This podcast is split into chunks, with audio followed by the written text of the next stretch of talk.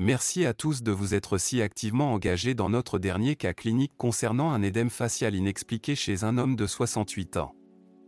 Votre intérêt et vos contributions sont précieuses et apportent une profondeur à nos discussions.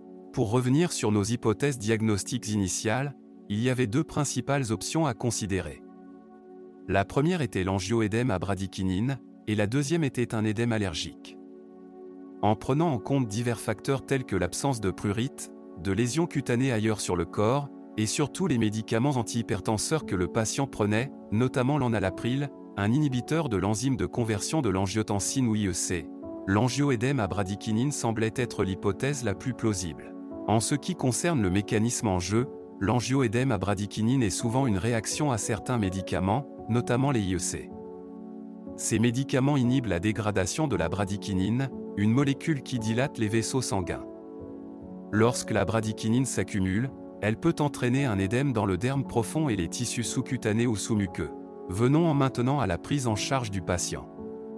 Suite à des mises à jour dans les recommandations médicales, il est important de noter que l'hexacil n'est plus recommandé pour ce genre de cas. Le premier médicament que nous avons administré aux patients était la polaramine, mais cela s'est avéré inefficace. Nous avons alors opté pour le firazir, icatiban, qui est un antagoniste du récepteur de la bradykinine et inhibe directement l'effet de la bradykinine, réduisant ainsi rapidement les symptômes. Il est également essentiel de cesser l'administration d'enalapril et de consulter un spécialiste pour réévaluer le régime antihypertenseur du patient. N'oublions pas l'importance de contacter le centre de référence sur les angioédèmes à quinine, ou CRIC, dans ces cas. Cette démarche est cruciale pour une prise en charge optimale. En conclusion, ce cas clinique illustre l'importance d'une évaluation minutieuse des antécédents médicamenteux et de la présentation clinique pour un diagnostic précis et une prise en charge efficace. Je tiens à vous remercier tous pour votre engagement dans cette discussion. Vos réflexions et analyses ajoutent une grande valeur à notre communauté médicale en constante évolution.